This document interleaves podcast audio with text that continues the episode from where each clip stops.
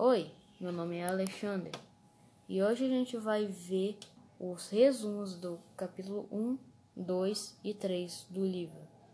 No capítulo 1, nós vemos que fala sobre os números. Aqui na página 12 já vimos uma história sobre a criação dos números, e aqui na 13 já vemos como escrever os números. Mas a mais uma das coisas mais importantes dessa página é a página 16 e 17, que explicam sobre como os maias escreviam e como os e a, os algarismos romanos. Mas o que são maias e o que são os algarismos romanos? Maias eram povos antigos que não tinham uma numeração. E para isso, para resolver o caso, eles criaram sua própria numeração, que eram números diferentes do que usamos hoje em dia. E essa numeração foi usada por muito tempo, foi trocando, trocando, até chegar na numeração de hoje em dia. E o que são algarismos romanos? Algarismos romanos eram os algarismos, a numeração dos romanos antigamente de quando eles não sabiam a numeração de hoje em dia que usamos para tudo. Agora no capítulo 2, nós vamos aprender alguns probleminhas com números, como adição e subtração. Mas o que é adição e subtração? Adição é quando você adiciona uma coisa. Vamos supor você faz 10 mais 10. 10 mais 10 é igual a 20. Agora, subtração é quando você subtrai. Ou seja, vamos supor que é 10 menos 5. 10 menos 5 dá 5. E aqui então tem alguns ah, desafios sobre para testar uh, o aluno para ver se ele está realmente sabendo sobre adição e subtração. E também tem a, aqui também explica sobre as estimativas. E o que é estimativas? Estimativas é quando você meio que faz uma você dá um exemplo, digamos assim, que tem o um número exato, que vamos supor que está ali a conta 10 menos 10. O número exato vai ser zero, porque é 10 menos 10.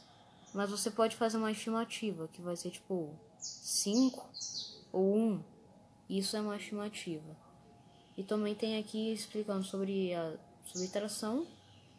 E aqui já vamos para o capítulo 3 que agora nós vamos aprender um novo problema com os algarismos, que é multiplicação, que na página 45 explica sobre a multiplicação. Mas o que é multiplicação? Vamos supor que você quer fazer é, 5 mais 1 mais 5. Ah, então não, vamos supor assim, você quer fazer 5 mais 5 mais 5 mais 5, uma conta desse tipo, e quer ver o resultado dela. Mas sabia que existe um jeito mais fácil e rápido de fazer essa conta? Bem, você pode usar a multiplicação para isso. Você vamos supor que você quer fazer 5 mais 5 mais 5, que são 3 5. Sabendo disso, você vai fazer 5 vezes 3, que é só você é, usar a tabuada para poder saber qual vai ser 5 vezes 3 e você já vai saber a conta, o que é muito mais fácil de você ter que fazer 5 mais 5 mais 5 contando de número por número. E também fala sobre os problemas de contagem, o dobro, o triplo e o quádruplo. E o que é o dobro, o triplo e o quádruplo? Vamos supor que você tem 2. E o 2 ele é um dobro, porque ele não é só um número e sim dois números. E o triplo é três vezes. Você vai pegar um vezes três. Aí um vezes três é igual a três. Um vezes quatro. Um vezes quatro é igual a quatro. E é isso daí. No próximo capítulo a gente vai ler a página do capítulo 4 até o capítulo 6.